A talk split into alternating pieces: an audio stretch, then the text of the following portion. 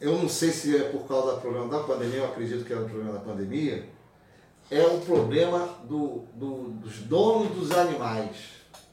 Sim.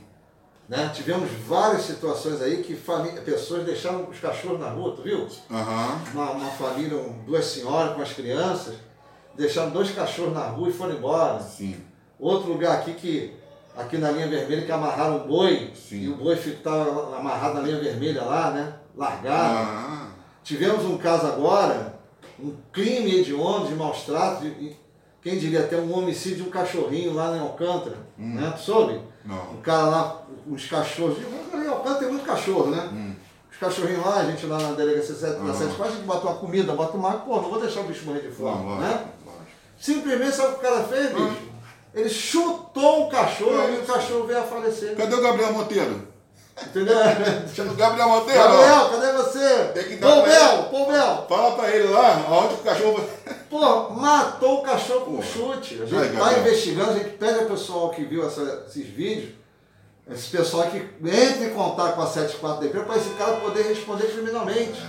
Uma coisa que me deixou alarmado, é a Polícia Federal lá em Mangaratiba, né? Um resort que tinha umas girafas, tu viu? Ah, sim, sim. Caramba, sim. rapaz, Foi, 15 foi. girafas importaram, meu irmão, o cara importou 15 girafas.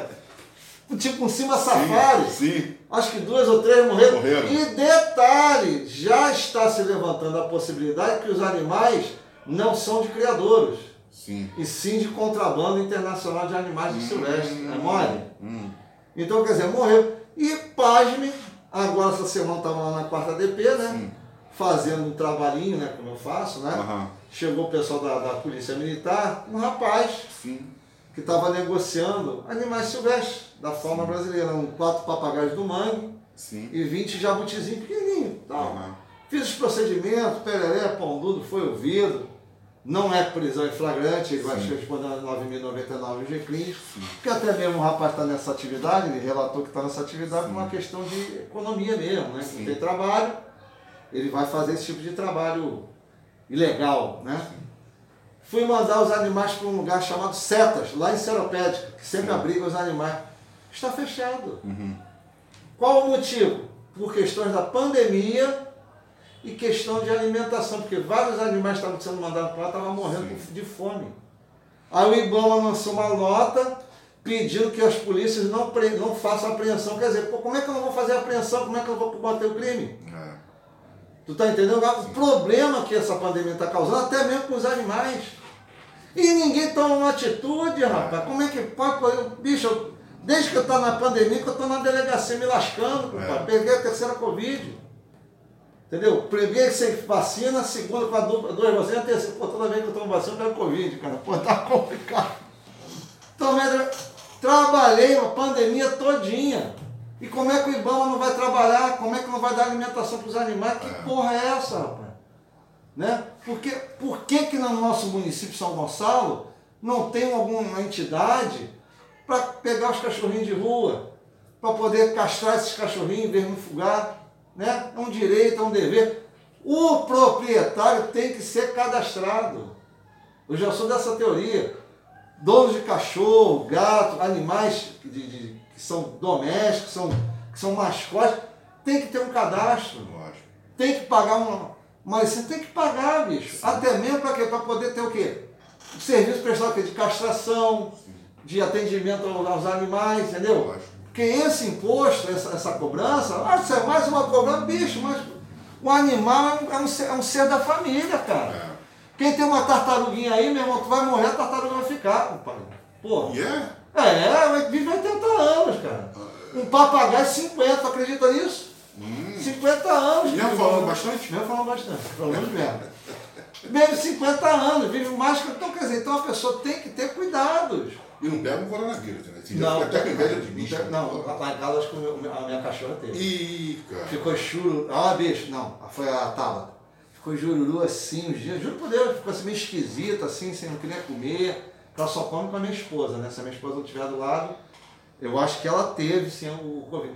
Muita gente fala que não, mas já está aprovado que os animais domésticos, até animais, como teve num, zoológico na Europa, que os hipopótamos lá né? estavam com, com, tiveram com Covid, né? Então pode ser contaminado assim. Eu acho que a minha cachorrinha teve, mas Graças a Deus ficou bem, ficou três dias ruimzinho assim, não queria comer, não queria beber.